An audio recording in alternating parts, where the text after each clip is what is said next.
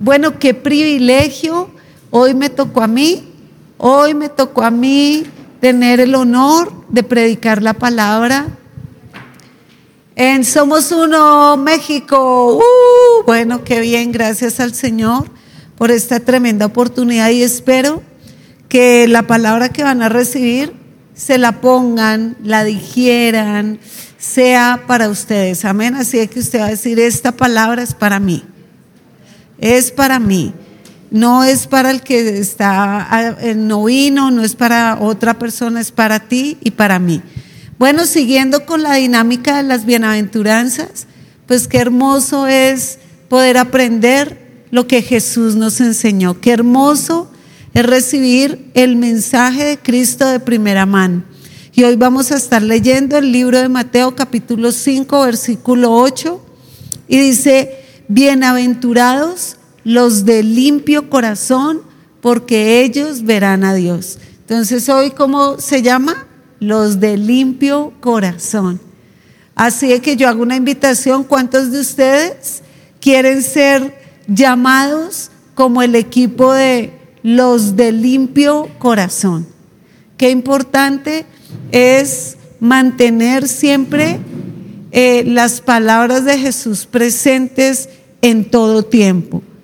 Eh, cuando hablamos de limpio corazón y cuando oímos lo que Jesús dijo, cuando se refería al corazón limpio, a veces nosotros asumimos que sabemos que obvio está hablando de un corazón santo, pero realmente indica, Jesús aquí alude a un tipo de enseñanza a un tipo de limpieza de corazón eh, de cierta cualidad eh, y habla, dice, es de la calidad de aquellos que han sido limpiados de la inmundicia moral en oposición a la limpieza ceremonial. ¿Qué quiere decir esto? Jesús estaba dando un mensaje y cuando él habló esta palabra dijo, Bienaventurados los de corazón limpio, creó un poco de controversia porque esta era una afirmación controversial para el concepto que la gente tenía de limpieza y derechos y santidad. Aquí Jesús está hablando de algo más auténtico, de algo más genuino, que solo esta apariencia piedosa que tenían los fariseos y los escribas. ¿Qué dice el Salmo 24, 3 y 4. Este salmo es importante porque era la manera como en el Antiguo Testamento también y el rey David percibía lo que se requería para entrar en la presencia de Dios. Y dice la palabra, ¿quién subirá al monte de Jehová? ¿Quién estará en el lugar del santo? El limpio de manos y el puro de corazón, el que no ha elevado su alma a cosas vanas, ni ha jurado con engaño. Amén. Entonces piense, el rey David fue un buscador de la presencia de Dios. Él siempre fue este que anhelaba tener ese corazón que le decía al Señor, examíname, oh Dios, conóceme, pruébame y ve si hay en mi camino de perversidad y guíame en el camino eterno. Él siempre tuvo esta necesidad de tener un corazón puro, de buscar eh, la fuente de la verdadera pureza del corazón. Eh, y, la verdad es que eh, ninguno en la época de David o en la época antigua podía subir o permanecer en el lugar santo a menos que fuese de manos limpias y corazón puro. y usted sabe que los fariseos tenían, y los escribas y los religiosos de la época de Jesús, como esta mentalidad de pureza es la que se me note, ¿no? Que se me note que soy puro, que se me note que soy religioso, que tenga mis vestiduras blancas, puras, inmaculadas, perfectas. Eh, yo creo que no sé cómo planchaban, cómo almidonaban, pero tenían sus mantos, mejor dicho, ellos podían volar con el manto y sus filactelias y todo esto. Ellos eh, era eh, cuando Jesús, usted verá el pasaje cuando Jesús eh, come con sus discípulos y ellos comen sin lavarse las manos. No, eso fue tremendo show. Qué impureza, qué maldad, qué suciedad, cómo son tan malvados de no lavarse las manos. Pero aquí Jesús está hablando y decía, bienaventurados no los de manos limpias únicamente, sino los de limpio corazón, porque ellos verán a Dios. Y en esta frase tan corta estaba implícito lo que dice Mateo 23, 25, que dice, ay de vosotros, escribas y fariseos hipócritas, porque limpiáis lo de afuera del vaso y del plato, pero por dentro estáis llenos de robo e injusticia. Sepulcros blanqueados, le decía al Señor, que por fuera lucen hermosos, pero dentro están llenos de huesos muertos. Y sabe a veces eh, eh, qué batalla y qué lucha y qué eh, reto tienen no solo los jóvenes, sino todos aquellos que nos llamamos cristianos. ¿Qué reto tenemos para conquistar esto de el corazón limpio que agrada a Dios, que abre los ojos, que quita la ceguera del entendimiento? Sabe, a veces uno ve personas, y eso a mí me inquieta, que uno las ve emocionadas en un encuentro y, uy, no, estuvo increíble y lloran y de todo, pero, pero, pero de verdad que eso es como no sé, como pura emoción, no tiene nada de profundidad, no tiene nada de sustancia. Eso es como que a usted le digan, ¿quiere jugo de carne o de pollo? Y usted diga, eh, no, perdón, no es jugo de pollo, solo jugo de carne y caldo de pollo, ¿no? Entonces usted dice, bueno, yo quiero un jugo de carne y usted se imagina tremendo jugo de carne oscurito, sustancioso y usted dice, y huele deli. Y usted le pone en el plato, le vendan los ojos y le dice, ¿huele? No, huele deli. Y abre los ojos y es un agua ahí pintada y medio untada y uno dice, no, pero ¿qué es esto? Mucho, mucha eh, sonar de tambores, pero en la esencia no tiene nada. Y a veces la vida de muchos jóvenes, y hoy digo jóvenes porque yo le estoy predicando a los jóvenes, es pura, parecen un, eh, como mucho ruido. Ah, por ahí dice, mucho ruido y pocas nueces, ¿no? Así es el dicho, así. Mucho ruido y pocas nueces. Eso es lo que el Señor estaba diciendo aquí. Eh, es mucha aparentadera y poca sustancia de lo que Dios ha hecho en el corazón, porque eh, el humano y la carne tiene esta tendencia a, mirar lo que está delante de sus ojos y a dejarse deslumbrar por lo que está afuera. Lo que le ocurrió a Samuel cuando fue a elegir rey para eh, suceder a Saúl y fue a visitar los hijos de Isaí, lo primero que el Señor Jehová le dijo fue, y Jehová respondió a Samuel, no mires su parecer, ni lo grande de su estatura, porque yo lo desecho, porque Jehová no mira lo que mira el hombre, lo, lo que mira el hombre, pues el hombre mira lo que está delante de sus ojos, pero Jehová mira el corazón. Primera de Samuel 16, 7. Entonces, ¿qué, ¿Qué, nos dice ahí la palabra? Es esta tendencia natural a dejarnos sorprender por la apariencia, a dejarnos sorprender por la religiosidad, por la vana palabrería, por aquellas cosas que a veces yo me pregunto, ¿cuánta gente viene a decirme que lucha con las mismas cosas? Y, y uno le predica, uno le dice, mira, tu problema es que eres perezoso, tienes pereza y una persona perezosa eh, eh, dice el proverbio que desea mucho pero nunca va a alcanzar nada. Y un perezoso siempre va a tener este discurso de que está frustrado, de que tocó una puerta, de que tocó otra puerta, pero la verdad es que eh, esta es la condición de una persona que realmente oye pero no puede cambiar, sabe pero no puede conocer tiene muchos sentimientos, pero no le traspasan esos sentimientos a su alma para cambiar su carácter. Y era lo que le, eh, lo que le decía el Señor y es, tienen esta tremenda inclinación a las apariencias, a los rituales. Estamos en tres días de ayuno y santificación. Y, y, son tres días donde un ayuno a los que lo hacen de corrido eh, sabemos que ese ayuno es fuerte, que es un ayuno duro, que nos da muchísimo frío, que eh, no creo que ni sea el hambre, sino como frío, como lentos, ¿cierto? Y a veces creemos que eh, nos vamos a santificar por el ayuno, pero no, no es por el acto ceremonial, sino por el corazón con que hagamos el ayuno. Eso es lo que es limpio de corazón. Así hagas mil ayunos, si tu corazón no pasa el proceso de purificación, la ceremonia no lo va a purificar. Eso es lo que quiero que entendamos. ¿Cuánta gente ayuna y, publica día uno del ayuno, día dos del ayuno, ayuné 40 días y predica 40 años del ayuno de 40 días que ya aburre, ¿sí o no? Entonces uno dice, Dios mío, el único que ha hecho y todavía nos predica de cuando era joven y ayunó 40 días, por favor, supéralo. Supéralo, porque a veces creemos es esto, que el ritual santifica, que el ritual me acerca a Dios, pero detrás de eso no hay nada, hay muerte espiritual. Por eso mucha gente quiere hacer de la vida cristiana reglas que le garanticen éxito y lo que terminan son fríos, vacíos, muertos y no han entendido el poder que hay en la gracia de Jesucristo en todo lo que nosotros podemos hacer. Qué tremendo. No ayunamos porque el ayuno va a hacer algo, no, ayunamos porque nuestro corazón entiende algo y se puede disponer para hacer un ayuno.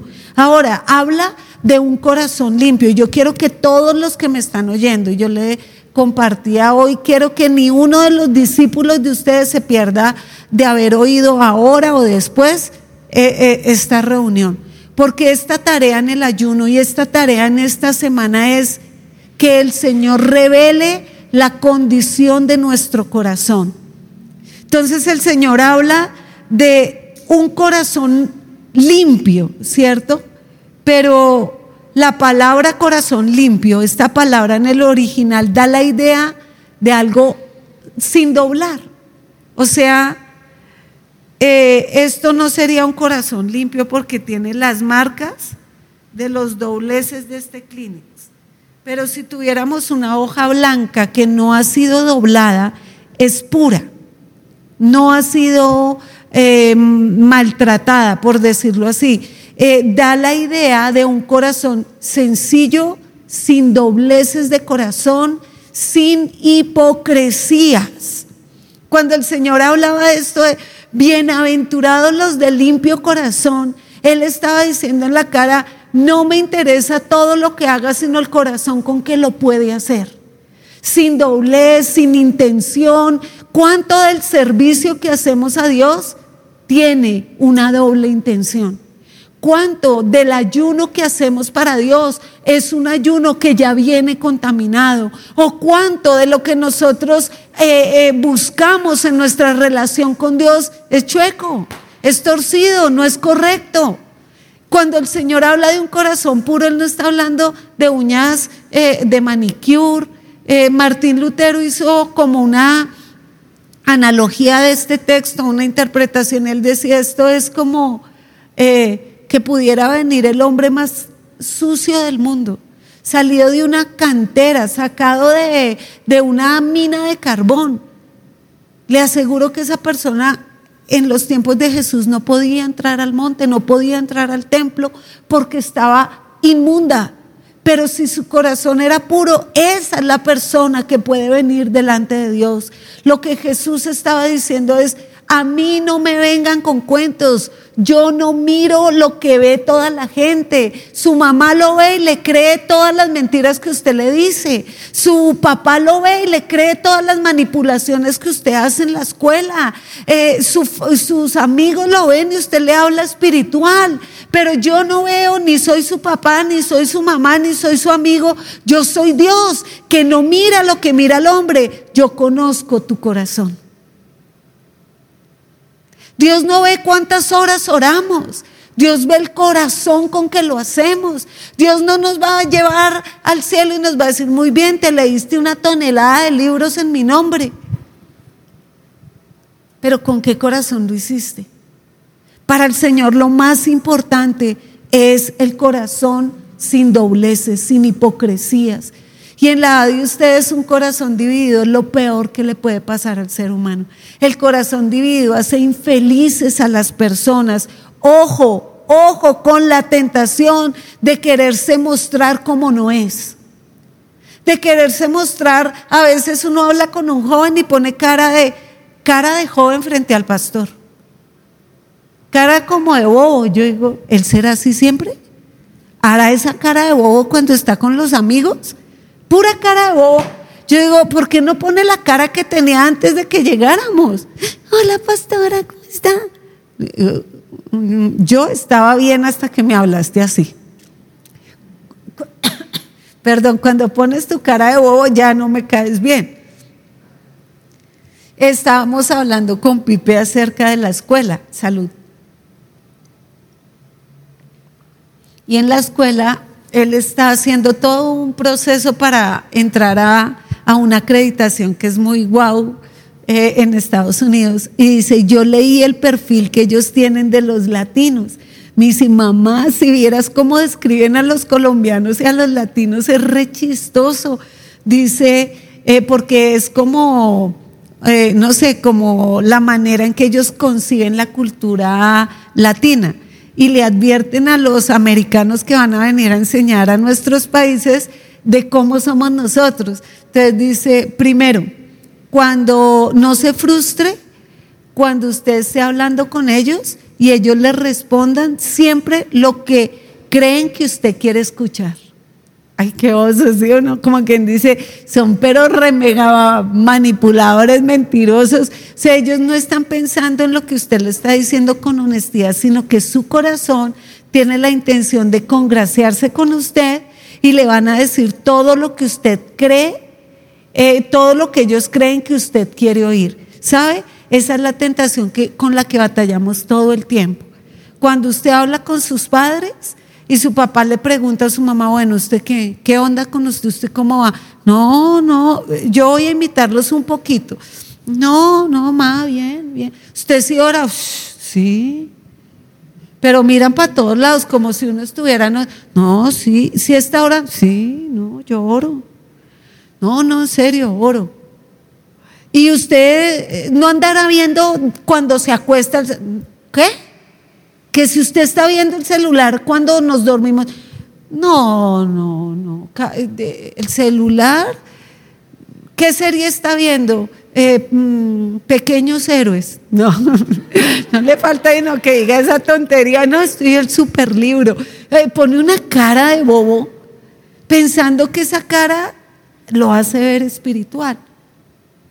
Cuando el líder lo sienta y le pregunta y usted se siente paniqueado frente al líder y el líder lo confronta, usted, entonces la lágrima así como forzada, estoy arrepentido, pero Dios ve el corazón. ¿Cuánta gente me ha llorado a mí, me ha hecho llorar? Y yo digo, ay, pobrecito, y da la vuelta y era pura mentira. Porque podremos engañar a las personas, pero nunca engañarás al Señor Jesús. Ojo con la tentación de siempre querer aparentar, porque tenemos esta inclinación de, de, de cazar en todos los lugares. Usted quiere quedar bien con el diablo y quedar bien con Dios y ser popular en el infierno y ser super nice en el cielo. Pues es imposible. El corazón puro tiene características. La, eh, sobre todo él está hablando de una persona sincera. Y la palabra sincera, eh, cuando uno la estudia, era una palabra que usaban los griegos para las artesanías, para las porcelanas. Eh, las porcelanas a veces las rellenaban algo así o las restauraban con cera. Entonces lo que hacían los conocedores eh, preguntaban, ¿con cera o sin cera? Y de ahí salió esta palabra y la ponían a la luz y si tenía cera, pues era chafa. ¿Qué tal si el Señor hoy te pone a la luz y te encerado de pies a cabeza? Chistoso, ¿cierto? Porque es, el Señor siempre busca un corazón sencillo. Hay una sencillez y estamos en una época donde los medios le han robado la sencillez inclusive a los niños. Porque a veces yo veo a Cami haciendo TikTok y yo digo, ya de dónde si yo parezco mil ojos. Un día la senté y le dije, Cami, no lo hagas. No lo hagas por mí, hazlo por ti. Porque la verdad mi vida es la vida chévere, yo ya viví. Yo tengo una vida genuina con Dios. Quien tiene que tener una vida genuina eres tú. Y ahí va. Pero yo siento que eh, estos medios de hoy en día le han robado la capacidad de la gente de ser auténtica. Ustedes están en una edad donde batallan mucho con lo que ven. Yo a veces le doy gracias a Dios que yo de joven, yo nunca me consideré bonita porque yo estuve rodeada de gente de verdad bonita. Entonces yo era como la niña que, que pasa como invisible. Yo no sé si, yo tenía amigas que donde entraban todo el mundo, yo era la, amiga de ellas. Y siempre fui así. Y no que fuera fea ni nada, pero, pero ellas eran realtas, unos 73 súper bonitas, mis hermanas eran así, guau. Yo era tal cual como un regalo de Navidad. Mire, mi mamá una Navidad como nosotros éramos así medio pobres. Eh, entonces mi mamá nos llevó tres muñecas de que llegó, que llegó la Navidad, que llegó el niño de Dios, así era, pero no éramos cristianos. Entonces llegó la Navidad y llegó la Navidad, había tres muñecas. Y era una como según cada una era. La rubia de mi hermana mayor, que era así, wow la pelirroja de la segunda, que era mega guau. A mí me tocó la del pelo café común y corriente. Éramos las tres, pero ahí estábamos reflejadas. Y esta es una sociedad donde ustedes ven cristianos en YouTube, cristianos que parecen las Kardashian. Y entonces usted dice, ¿cómo se hace para llegar a ser del jet set cristiano?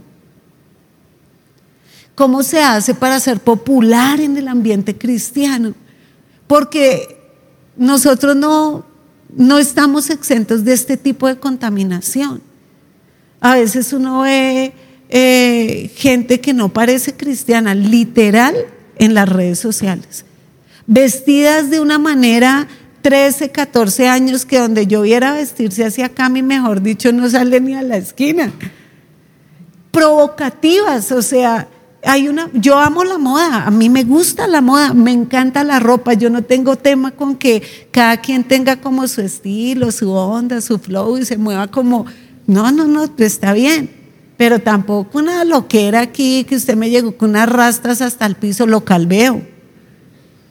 O que usted va a llegar aquí con un top a la iglesia, la devuelvo. O sea, que, eh, eh, es esta influencia de lo que vemos que atrae y contamina tanto el corazón. Por eso dice la palabra, la lámpara del ojo es el cuerpo.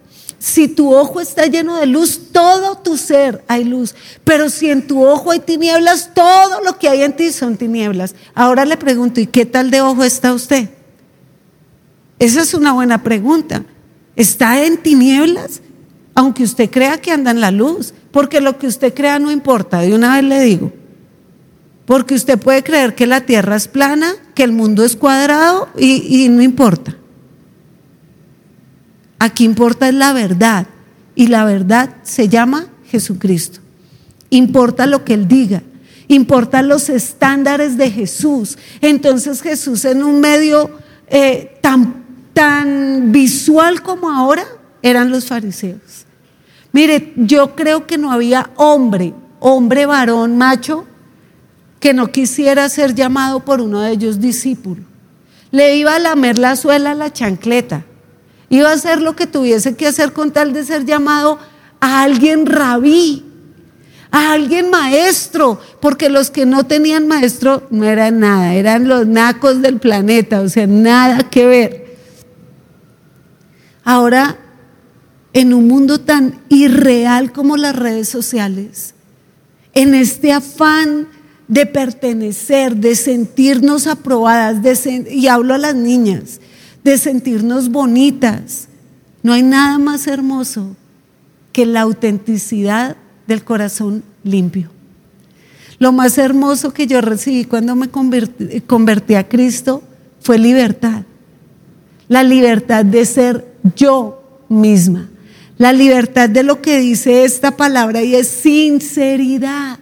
Yo sé que yo me he equivocado muchas veces, que yo no soy perfecta, eh, y lo sé yo, lo sabe usted, lo saben mis hijos, lo sabe mi familia, todo el mundo. Sobra esas que saben que no saben, como si me creyera. Sé que no lo soy, pero hay algo que a mí me hace fuerte, y es que yo te, desde que conocí a Jesús, yo no le escondí nada a Dios. No le escondí nada de mi pasado, no le escondí nada de mi presente, no le escondí ninguno de los deseos de mi corazón hacia el futuro, todos los puse así en la mesa. Y esto es lo que yo quiero, y esto es lo que me gusta, y esto es lo que yo soy. Y cuando entendí que el Señor habla tan claro, dice, el que es limpio de manos, no se deja llevar por las de corazón, perdón, de las apariencias. La sinceridad tiene que ver con la adoración. Yo no puedo creer como gente que dice que ama a Dios, que tiene un corazón lleno de tinieblas, se atreve a decir, yo dirijo una célula, yo canto en la iglesia, yo muevo las cámaras, yo estoy en el audio, yo estoy en la media. ¿Sabe por qué? Porque es como dice Santiago, el corazón es una fuente y la fuente sale por la boca. Y esta boca, eh, perdón, el corazón es como un árbol que da un fruto, como una fuente que eh, envía agua y de una misma fuente no puede salir agua dulce y agua salada y un árbol malo no puede dar frutos buenos. Y por eso aunque usted ha querido hacer las cosas bien, no puede. Y no puedes porque hay algo adentro del corazón que está contaminado. Dice, no elevó su corazón a cosas vanas ¿Quién estará en la presencia de Dios? Y cuando dice no elevó su corazón a cosas vanas, hace referencia a varias cosas, pero una de ellas es no se inclina ante los ídolos de este mundo. Porque la vanidad y lo vano tiene que ver con la idolatría. Hay una idolatría a la, a la aceptación, a la vanidad, a la superficialidad y usted, aunque no lo hable con nadie, le ponga a su mamá su cara de bobo. Yo hoy oraba por esto y yo sentía la lucha que todos indiscutiblemente en este ministerio tienen con su imagen, con la aceptación, con la santidad. Y batallan. Y los que no avanzan, no avanzan porque son hipócritas. Yo no le voy a colorear lo que le quiero decir. Hipocresía es disfrazar un sentimiento, un pensamiento, una palabra, una intención. Yo no quiero la iglesia llena de gente tibia e hipócrita, que pone una cara pero en su corazón siente otra. Yo le quiero decir a todos aquellos que tienen esta doble moral, ustedes no han nacido de nuevo. Ustedes no han nacido de nuevo. Ustedes tienen que asegurarse de entender lo que es el nuevo nacimiento. Eso no es que porque soy joven. Yo le quiero decir, yo conocí a Jesús joven, en la etapa de mayor vulnerabilidad de un joven. Lo conocí joven. No tenía lo que hoy todos ustedes tienen. No había todo lo que ustedes pueden tener. Pero sí hubo algo. Un encuentro con Jesús purifica el corazón. ¿Cómo se limpia el corazón? Número uno, quitándonos el autoengaño. No podemos solos. ¿Cómo alguien va a salir del amor al mundo, del amor a la pornografía, de la inclinación a la mentira, al robo, a, todo lo que son los pecados de los cuales ustedes son objeto y no hablan con nadie? ¿Cuántos de ustedes son objetos de, la pornografía, de la masturbación? Son objeto de la mentira. Mienten y mienten y mienten y una mentira los lleva a otra mentira y otra mentira, otra mentira. Y siempre están con esto. Yo me arrepiento con Dios, yo puedo solo, yo vuelvo a empezar. Les quiero decir, ese es hablar, dormir y comer con el mismísimo enemigo. Usted lo primero que tiene que entender para tener un corazón limpio y puro es solo no puedo solo no puedo, no puedo. Ustedes tienen que tomar una decisión. Usted está aquí por su mamá, usted está aquí por su líder o usted está aquí porque usted entiende el Evangelio, conoce a Jesucristo, sabe lo que hizo por usted en la cruz. Sabe cuando yo me convertí, mi familia, ninguna tenía a Jesús. Toda, yo tuve toda la persecución que usted quiera. ¿Usted cree que a mí me importó? A mí me importaba que me dijeran, debería irse de la casa. Yo pensaba, yo debería irme de la casa. Yo me voy a ir, un día me voy a ir, un día que trabaje y tenga plata, porque ahorita no puedo. Pero me decían, váyase. Y yo pensaba, y me encantaría irme, pero les tengo que predicar de Jesús. En la universidad me decían, ¿usted por qué se va a esa iglesia? ¿Por qué no nos vamos allí, vamos allá? Yo decía, tan bobito. Él es un bobito, un bobito que no conoce a Jesús. Yo eh, se lo prometo, yo los veía tan bobos, a todos, vamos, vamos, yo les decía, y me decían, si tú vienes con nosotros, nosotros vamos a tu iglesia. Yo decía, no, el viejo truco de Satanás, yo, yo le dije, pues no, no, no funciona. Número uno, no voy, no porque no me dejen, es porque no quiero ir. No tuve un, cristianismo todo reprimido con el corazón en el mundo y, y, atrapada en la iglesia. No, mijo, hoy es el día donde ustedes tienen que decir, a ver, siempre lo he dicho, ahí está la puerta. ¿Se quiere ir? Váyase. ¿Quiere entregarle su alma al diablo? Entréguesela. Pero a los tibios Dios los vomitará. Usted no puede estar en un lugar si no entiende el privilegio de estar en ese lugar. Es un privilegio. ¿Quién entrará en la presencia de Dios? Y hoy Dios te hace una invitación, hoy Jesús está tocando la puerta de tu corazón porque más de uno hoy que está aquí sentado y que está allá necesita nacer de nuevo. Y usted me dirá, pastora, ¿por qué me dice eso? No, yo toda la vida conocí a Jesús. Mire, usted puede saber lo que es más que yo, pero hay evidencias, evidencias en nuestra propia vida, en el interior, en la individualidad, en esta soledad de nosotros que sabemos si somos lo que decimos ser. Sinceridad, sencillez, que no ha jurado con engaño, una vida coherente, una vida que dice mi sí es sí, la segunda que yo aprendí profundamente fue a darle valor a mis palabras, porque de la abundancia del corazón habla la boca. Yo eh, eh, era habladora, después de Cristo ya no tanto. Me gusta hablar de Jesús, me gusta compartir la Biblia, me gusta eh, como poner un tema bíblico y echar tertulia con Pipe, me encanta. Pero yo he entendido que de la abundancia del corazón habla la boca y que nosotros no podemos tener una vida doble, decir una cosa y hacer otra. Eso hace tanto años, yo recuerdo que la joven que me llevó a la iglesia, ella tenía un novio y que recristianos y que ellos eran los duros de la iglesia.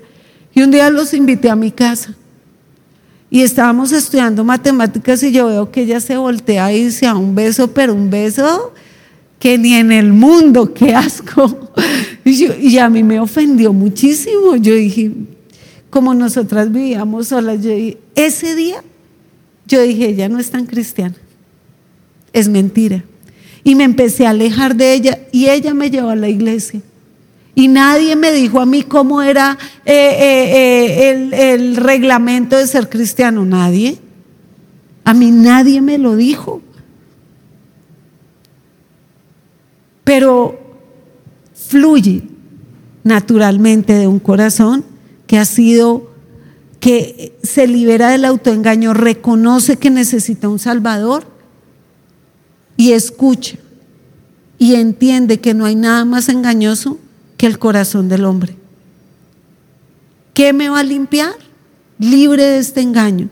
Como dice Jeremías 17, no hay días que yo se los he dicho mucho, pero hoy de la NTV, el corazón humano es lo más engañoso que hay y extremadamente perverso. ¿Quién realmente sabe tan malo, qué tan malo es? Pero yo, el Señor, investigo todos los corazones, examino las intenciones secretas. A todos les doy la debida recompensa según lo merecen sus acciones. Piense que Dios nos recompensará según este corazón malo hoy. A él no le puede poner la cara de bobo que le pone a su mamá o a mí. Seguro que no lo va a poder hacer. Lo segundo que limpia el corazón es la presencia de Dios. Y es lo otro con lo que tanto batallan ustedes. Nosotros somos una iglesia que respira suspira, transpira el devocional. Y yo he hablado con sus mamás. Es que yo también tengo hijos. Es que a mí me pasa igual. A veces los hijos se sienten, eh, no sé, ¿cómo se sienten? Obligados. Y uno los está viendo, y los hombres, y hablo de los niños y de los jóvenes sexo masculino, ellos tienen esta particularidad de que cuando la mamá les dice algo, eh, se sienten mal, como incómodos, como, como quisieran gritarnos, mamá, al quieto se deja quieto. Hable por todos ellos.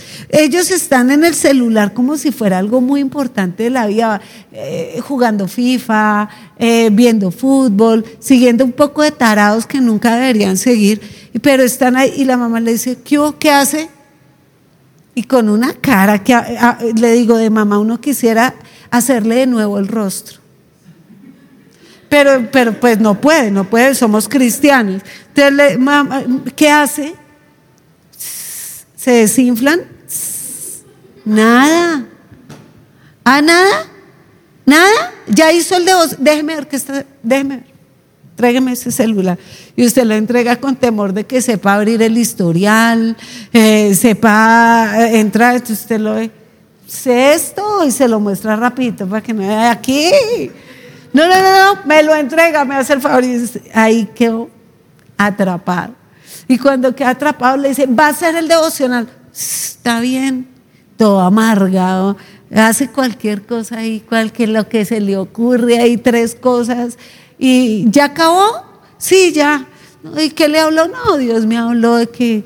Y, sacan su, su, cartapazo de lengua que, que, no, Dios me habló, me humilló, me humilló. No me venga con esas que ya no le creo. Y, uno de papá dice, ay, tan lindo, ya busco al Señor. Todo convencido. Ah, eso se llama ser morrongo y aquí está prohibido. Entonces, el que, ¿y qué es lo que ocurre? El enemigo siempre lo va a atacar con lo mismo y es robarle la oportunidad de tener una comunión genuina, auténtica, verdadera, única, que solo ustedes pueden tener. Yo amo a Jesús porque Él me amó primero. Yo amo a Jesús porque Él cambió mi corazón. Yo amo a Jesús porque Él mostró la debilidad que había en mí y me hizo una mujer que necesita toda la vida a su Salvador. Entonces cuando yo me arrodillo, yo como todo ser humano, hay días que no quiero orar, pero no, yo sí le digo a mi carne, carne, olvídate, me voy a orar y oro hasta que me encuentro con Jesús. Y hoy Dios tiene esta invitación para ustedes, Isaías 1.18. Vengan ahora, vamos a resolver este asunto. Ay, me encanta. Quiero que usted vaya esta noche y le diga, listo, Señor, acepto la invitación. No se vaya a acostar allá a, ver televisión, a jugar Nintendo, a jugar, eh, no sé, FIFA, a, competir en internet con otros tarados que tampoco duermen. No, usted no va a hacer eso. Usted va a ir a su casa y le va a decir, Señor, te tomo la palabra. Aquí dice, vengan ahora, vamos a resolver este asunto, dice el Señor. El Señor sabe todo de nosotros. Yo quiero que, que usted sepa algo, cuando usted se arrodilla al Señor, solo quiere verlo, porque Él ya sabe. Hoy yo oraba y yo le decía, Señor, tú sabes todo lo que yo quisiera pedirte en este ayuno. Este ayuno yo lo estoy haciendo con mucha expectativa y yo le decía, Señor, tú sabes, pero como no se trata de mí, yo hoy renuncio a todo lo que tú sabes que yo quiero y digo, hágase tu voluntad.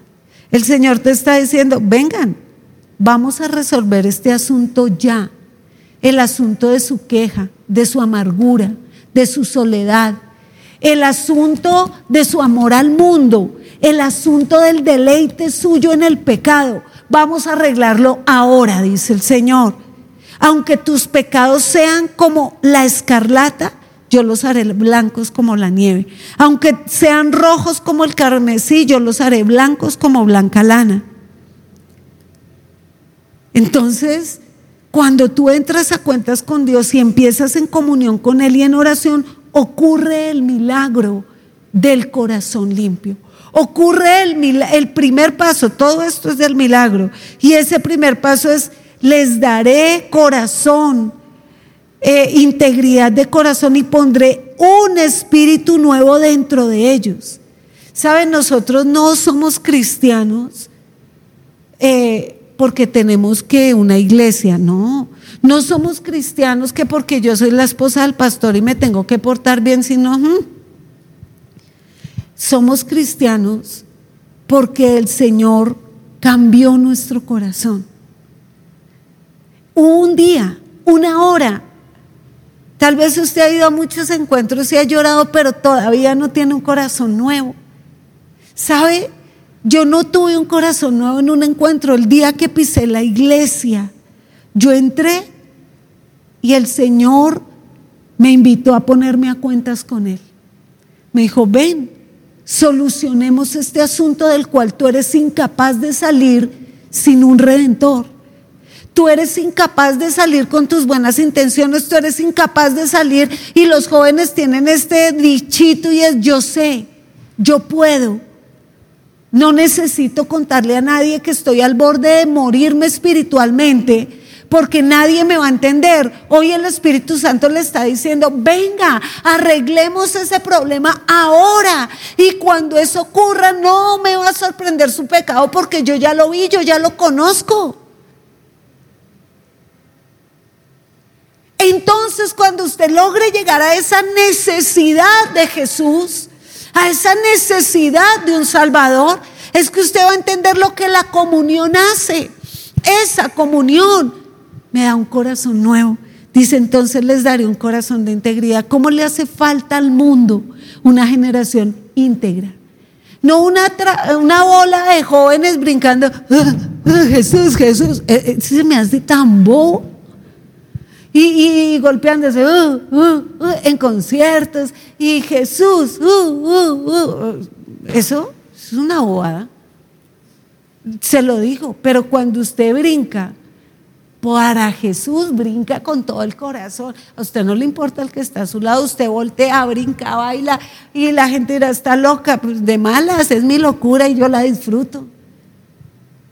Esto que él está diciendo es, y por entonces les quitaré el terco corazón. Y el terco corazón es un corazón que no oye. Es un corazón que se limpia por fuera, pero por dentro le voy a decir la palabra para terco también, es bruto, incapaz de aprender, incapaz de humillarse, incapaz de doblegarse. Yo siempre le he dicho a Jesús, yo quisiera ver una generación de jóvenes con la pasión que yo tuve por ti siendo joven sin haber ido a un instituto bíblico, no, no estudié teología, yo viví en el mundo, yo eh, tenía que coger bus, eh, ir a pie, pasé tantas necesidades, pero eso nunca fue un impedimento para vivir una fe auténtica, genuina, verdadera. A mí no me daba pena que en la universidad me miraran como bicho raro y me dijeran, ella está loca, y yo decía, pero de amor por Cristo.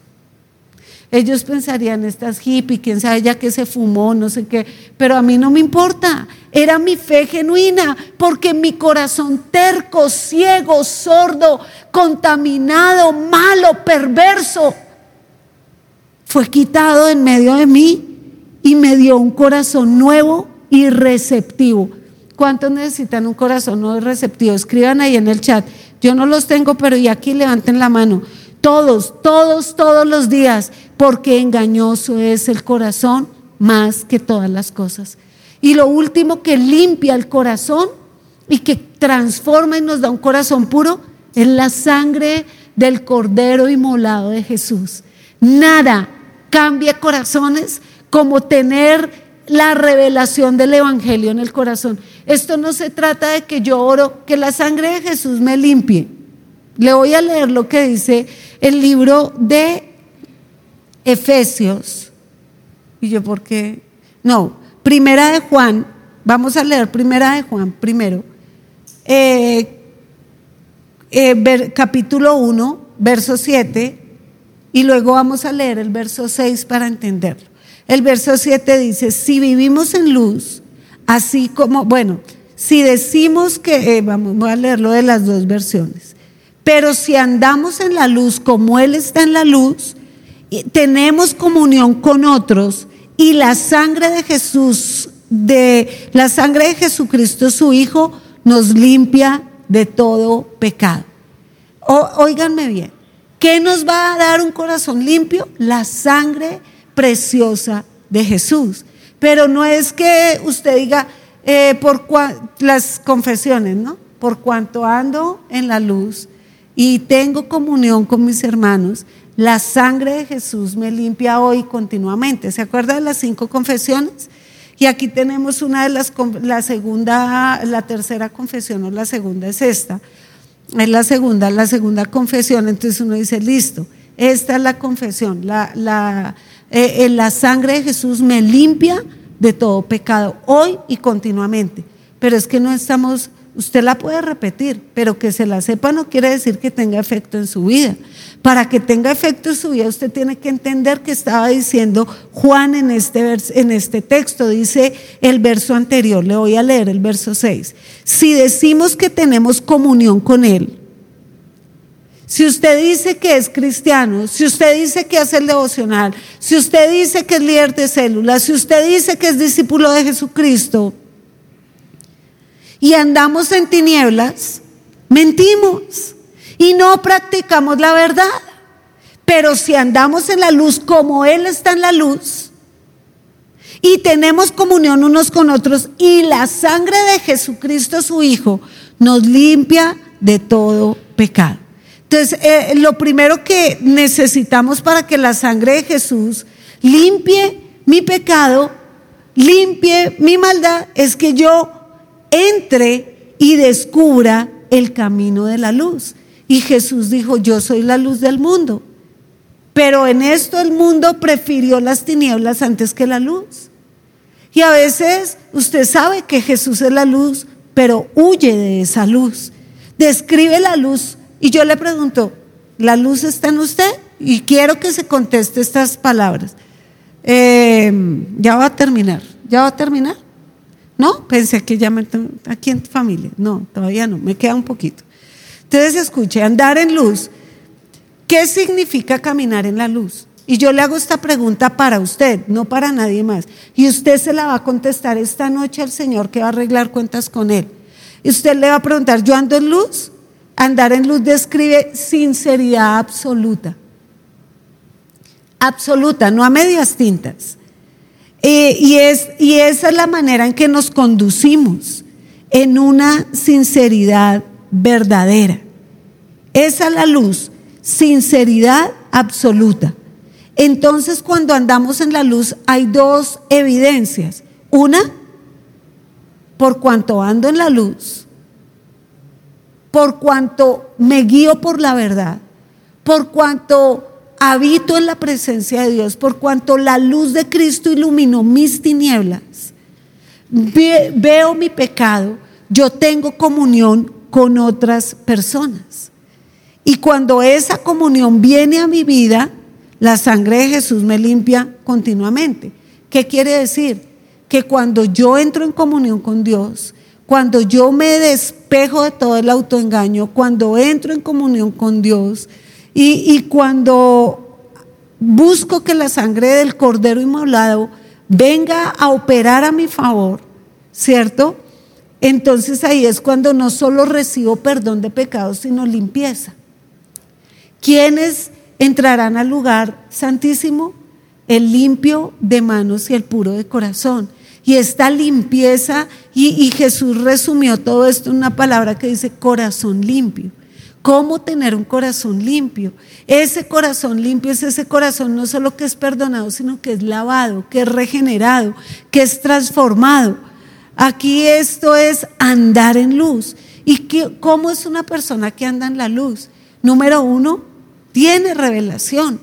Entonces, cuando usted vaya a la presencia de Dios hoy, ¿Qué es la revelación que va a tener por medio del Espíritu Santo? No es que usted va a hablar profecías y va a ver el futuro, no, nada que ver. La revelación es que cuando vamos delante de la luz, todo lo que hay en tinieblas queda manifiesto. De hecho, yo hoy me había puesto un, saquito porque hoy he tenido frío, mire, saquito y otro saquito, y entonces así frío. Y cuando yo estaba así en lo oscuro, pues no me vi. Y cuando estaba estudiando me vi que estaba el saquito todo chorreado. La luz dejó en evidencia que el saquito estaba sucio. Entonces, claro, me cambié y me puse una chaqueta. Pero es lo mismo, cuando tú vas a la presencia de Dios, ¿cuántos de ustedes van a una oración que ni el diablo entraría a su devocional?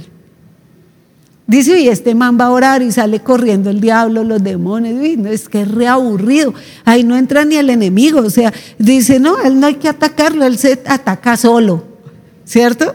Pero a veces usted entra a orar con el Señor y usted entra como a pretender, Señor, te, a unas palabras que ni son suyas. Oh, Padre de la gloria. Y el Señor dice, perdón, ¿dónde aprendiste esa palabra? Y a expresarse y a hacer de una manera que usted no es. ¿Sabe? Yo aprendí a orar diciéndole al Espíritu Santo, enséñame a orar. Y yo hacía una lista de las cosas que quería hablar con Dios. Y a veces me quedaba dormida orando. Y me despertaba y había soñado que Dios me hablaba y de todo. Pero bueno, mal, muy mal, no haga eso. Pero esas revelaciones que exhibe lo que hay en tu corazón. Nadie te puede mostrar el lado ciego de tu corazón sino el Espíritu Santo. Y cuando tú estás en esa íntima comunión, tú te vas a dar cuenta el poder que hay en la confesión. No hay corazón limpio sin confesión. Si, perdón, si confesamos nuestros pecados, Él es fiel y justo para perdonarnos y limpiarnos de toda maldad. También dice el apóstol Juan esto. Entonces, usted tiene que pensar, usted se arrodilla y usted ve su error, lo siguiente que viene es el deseo de confesarlo. Porque el corazón limpio que empieza su transformación, lo último que quiere es ocultar sus debilidades.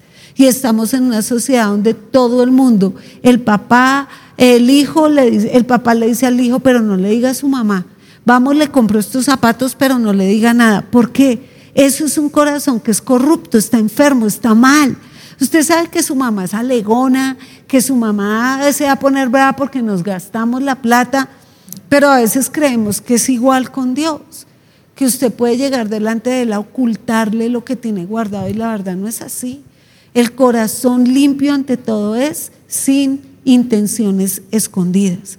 Luego de la confesión viene la purificación. Y, ahí está esta palabra que está en Santiago 4.8 que me encanta, que dice, acercaos a Dios y Él se acercará a vosotros, pecadores. Limpiad las manos, vosotros, los de doble ánimo, purificad vuestro corazón. Qué tremendo. ¿Cuánto necesitamos dejar de ser esas personas mediocres, espiritualmente tibias? Eh, mire, una persona espiritualmente tibia, perdóneme, hoy vengo así, debe ser el ayuno, es repugnante. Yo siempre he pensado, eh, yo no sé si usted ha conocido personas que no son auténticas y hacen cosas que quedan oso ajeno. Uno dice, ay, Dios mío, qué oso, si ella supiera lo ridícula que se ve haciendo eso.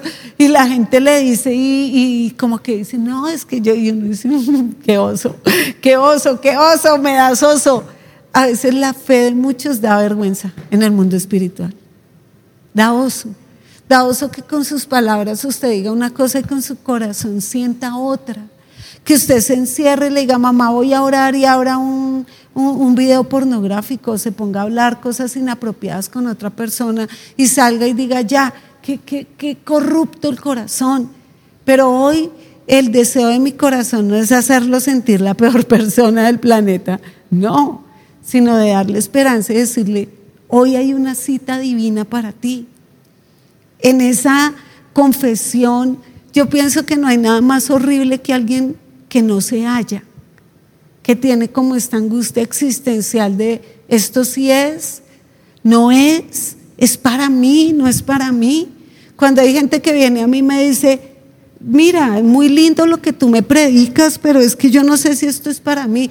Le digo, no, tranquila, si esto no es para ti, el infierno es para ti, porque cuando uno dice Dios no es para mí, Cristo no es para mí, la Biblia no es para mí, yo digo, eh, eligió el camino oscuro, eligió las tinieblas y el fin de las tinieblas es la muerte eterna y es el infierno ardiente. No hay otro destino. Usted podrá creer que es salvo, pero que usted crea que es salvo no lo hace salvo. Usted es salvo el día que su corazón no le reprende, su corazón tiene esta convicción de que ha sido perdonado, de que usted es auténtico, de que usted ama de verdad, que ha nacido de nuevo.